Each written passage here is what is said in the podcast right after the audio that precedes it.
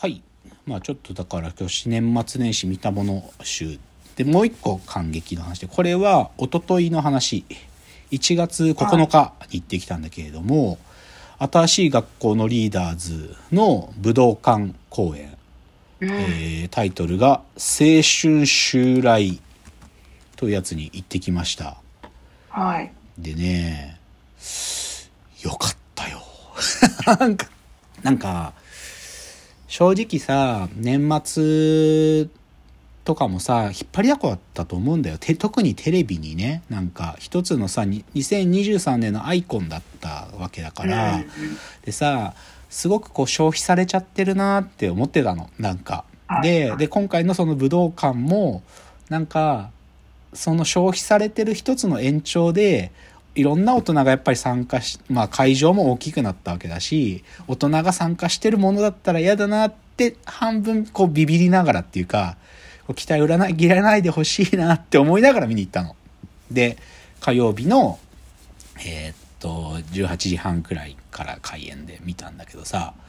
あの、まあ言った通り、すごく良かったんだよね。そのね、正直東京体育館のやつは僕は配信でしか見れてないんだけど、あんまりその時良くないなと思ったらなんか本当にスポイルされてる感じがしたの。変な演出とかも入ってたし。けどね、武道館はね、バッチリ準備したんだなっていうのが分かるくらいよくできたステージ。こうやっぱりさ、武道館ってこう囲まれてるから中心にステージを置いた時、4、4人だからさ、4方向に向けてっていうのが、彼女たちのパフォーマンスにすごく合ってた。でダンスも見やすい。やっぱりそれがすごくわかるライブでね、すごく良かったのねでさまあちょっとこれなんか変な話なんだけどさ、まあ前も言ったけどさ、リーダーズのさ、ライブ行った時に僕は結構ショック受けるのはさ、客層なんだよね。客層がさ、おじさん、っ てかじじいばばも来てんのは嫌なんだよ。やっぱり若い子に応援してほしいっつうかさ、で見たんだけど、まあまあおじさんおばさん多いの。だけど、なんか今回ね、意外にね、それも悪くないのかもなと思ったのが、後ろの席にね、その、この人たち音楽すごく聴きに行ってるとか、アイドル応援してるの好きなんだろうなっていうようなおじさんが、そんな、すごくキモくないよ。普通のシュッとした形のおじさんがお二人いらっしゃって、すごくね、本番が始まる前もね、後ろで喋ってんの。いや、せん、はいはいあの、エビ中は最近あんまり行ってないっすね、みたいな。で、エビエビ中は誰々ちゃんが辞めちゃったから、もうあの曲が歌われることはなくなってしまったんでね、みたいなこと言ってるわけ。うんとか、昨日もライブ行ったんです、みたいな。で、昨日行ったのはラッキーキリマンジャロ行ったんです、みたいな。はいはいえーラッキーキリマンジャロ良かったです、みたいなこと言ってて、すごくこう多分そういうの好きなんだろうね。音楽ライブ行く、行くのが好きなおじさん二人がずっと後ろで喋ってて、あ、こいつら詳しいなと思っててさ。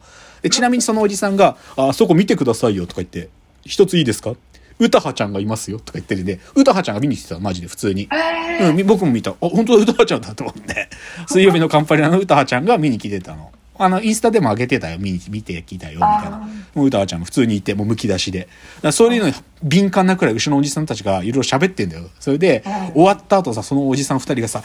いやーって言ったんで、その、いいもの見たーってさ。そう、なんかね、すごく良かったのよ、なんか。本当に合ってたと思う、ステージが。なで、なんてね、多分ね、言った通り、多分ね、準備相当したんだと思うんう。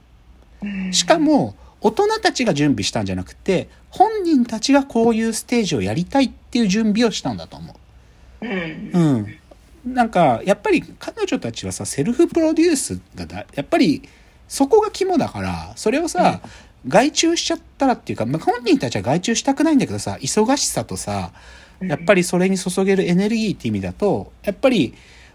去年の激動の1年間だったらさ、それが多分スポイルされた時間はあるんだと思うんだよね。だけど、この武道館は、本当に自分たちで準備したなと思う。で、だからね、そこで最後発表があって、来年、あ、来年とか今年か、今年の5月にファンクラブツアーをしますって言ったんだよね。うんで、僕はさ、このチケットを取るために、なんか、仮初めのファンクラブみたいなの入ってチケットを取ったんだけど、でもそのファンクラブ本当にハリボテっつうか何もなかったの、なんか。中身にコンテンツ一個もないんだけど、なんかちゃんとしたファンクラブを作りますって発表してて、で、ファンクラブツアーを、そのファンの人たちに届けたいからっていうので5月に5箇所でやりますとか言ってたんだけど、多分ね、やっぱり、僕はそれいいことだなと思ったの。やっぱりさ、誰に聞いてほしいかっつうか、誰を大切にしたいか、もしくは、誰の前だったら、なんか自分たちの目いっぱいを出せるか。やっぱり、あうん、やっぱりテレビ的なものとかさ、大衆に向けた瞬間にさ、なんかやっぱり個性は摩耗されていくわけで、あ。でもそれじゃあ違うんだと。やっぱり自分たちが、その、は、はみ出していくことを、で、滑っちゃうかもしんないけど、す、誰の前だったら滑ってもいいかっていうことを多分明確にしたんだなって思って、すごくいいと思ったの。だからまあ、僕的言葉で言うと、恥をかくってことがまあ大事だなって改めて思ったんだけど、まあ誰の前で恥をかいてもいいかっていうか、うん。うん。やっぱさ、なんか、恥をかくのは前提なんだけど、何かを頑張る時の。けど、誰の前だったら恥かく、はい、恥た、恥かいたっていいぐらい頑張れるかなっていうのを、多分、結構、明示的に言ってるなと思ってて、まあ、恥ずかしいけど泣いた。なんかその、鈴鹿さんが結構最後の方喋るんだけどさ、結構、はい。なんかその、鈴鹿公文でさ、喋るんだよ。鈴鹿さんのあの熱い語りで、鈴鹿公文が入ってきてもう泣いて。うん。もうでも、すごく良かったよ。私がこのリーダーズの武道館単独公演のライブ、青春襲来がとても良かったっていうご報告。じゃあね、あとはね、少しだから、まあ、なんつうんかな。まあ、年末あんなことを考えてたから、本読んだりしててね。で、はい。表現みたいなこと考えてたんだよね。なんかさ、や、やりたいことって、まあ、表現者なわけじゃないんだけどさ、でも、やっぱり僕らの場合ってハイブリッドだからさ、表現するっていうこともだし、科学的な真理に近づきたいっていう気持ちもそうだし、で、まあ、そこにさ、どうしてもま会社としてやってるからビジネス的なこととして成立させるみたいなことが、まあ、ハイブリッドでな成立しなきゃいけないんだけどさ、で、あともう一つはだから会社っていうだけじゃなくてもうちょっと広い視点で言うと世界がどうなっていてほしいかみたいな気持ちもああるんだよね。だけどこれのバランスが崩れると多分うまくいかないんだなとか思ってて、表現、そもそも表現するって何なのかなみたいなこと結構思ってたの。なんか年末ね。そ、それを僕らは表現者じゃないはずだけど、でも表現ってどう考えるかなみたいなことをなんか少し考えてた時によ見つけた本があって、あのーよくわからないけど明らかにすごい人っていう本が出ててね。あの、ほ、穂村博さんっていうさ、あの、詩人、歌人か。あの、は俳句でね、短歌読む人。あの、穂村博っていう人がいて、で、この人がエッセイとかも上手だから、たまにこの人の本読んだりしてたの。で、で、彼の、その対談集の本が、かつて出てたやつが文庫になって、よくわからないけど明らかにすごい人っていう、これ対談本なんだけど、で、どういう人と対談してるかっていうと、この穂村博が若い頃とかに、こう結構、すげえな、すげえもん作ってるな、この人はって思う、だから、作り手の人たちに会いに行ってお話しする。だから、上がってるのとは谷川俊太郎でしょ？あと、宇野明、横尾忠則、で、荒木、あ、荒木ね、カメラマンの荒木でしょ？で、は、これ、萩尾なん、何さんって読むんだろうな。漫画家の萩尾、僕この人の漫画ちゃんと読んだことないんだよな。えーっと、萩尾さんは、えーっと、あ、萩尾元さん。萩尾元さん漫画の人でしょ？で、あと佐藤正彦。まあ映像作ったりする人。あとは、同じで漫画家の、えーっと、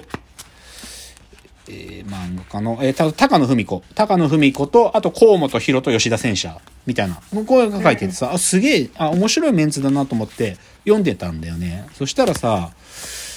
なんか、あ、全然、なんか表現って読んでるものって、ここまで人によって違うのか、みたいなの結構わかるっつうか、なんか、横尾忠則とか宇野明とかなんかは、いや、好きだよ。はい僕すごい好きだよ。この二人とも。でも、表現なんてそもそもいるみたいなこと言うのね。い、なんか、制約の中で作る方が、とか言うんで、宇野明なんか特にそう、特に発注されるわけで、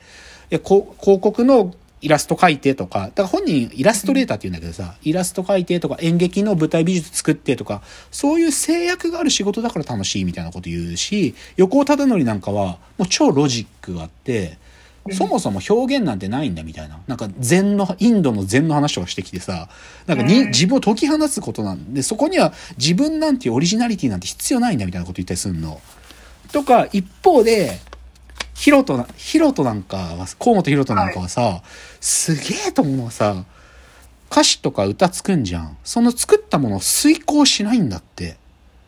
見返さないんだって。あ変かなと思う部分とかな、なんか、やっちゃうじゃん。しでもしないんだって。すごくない？なんかーさ、なんかね、そう、結構ヒロトのその作り方で弾いたんだけど、ふもう本当にできるんだって、瞬、歌と曲、歌と歌詞が同時にブーンとできるんだって。なんか、とか、でもそれは音楽を作ってるんじゃなくて、ロックのようなものって言ってんの。ロックのようなものを作り、やりたいから、だからヒロトって、東京出てきた時もギター弾けなかったんだって。あロへッだからコード進行とかどうでもいいんだと。俺はロックをやりたい。音楽がやりたいわけじゃなくて、ロックをしたいから、別にギターができるとか関係ないくて、あだから、初めてね、なんていうの、ロックをやりたいと思ったのが中学生の時なんだけど、でも別にギターとか全く覚えないし、歌の練習もしないと。で、高校入って初めて友達が、なんかボーカルがいなくなっちゃったから、ヒロとボーカ、ロック好きだろ、ボーカルやってくんねえかって言われて、でもオリジナルじゃなきゃやんねえよっつって、むちゃくちゃな曲を、なんか真っ赤な間に作って、で、裸でやったんだって。裸で、ロそれは彼が言うロックのようなものをやったらしいな。でもすごかったらしいんだよ。とか書いてあって面白いのね、この、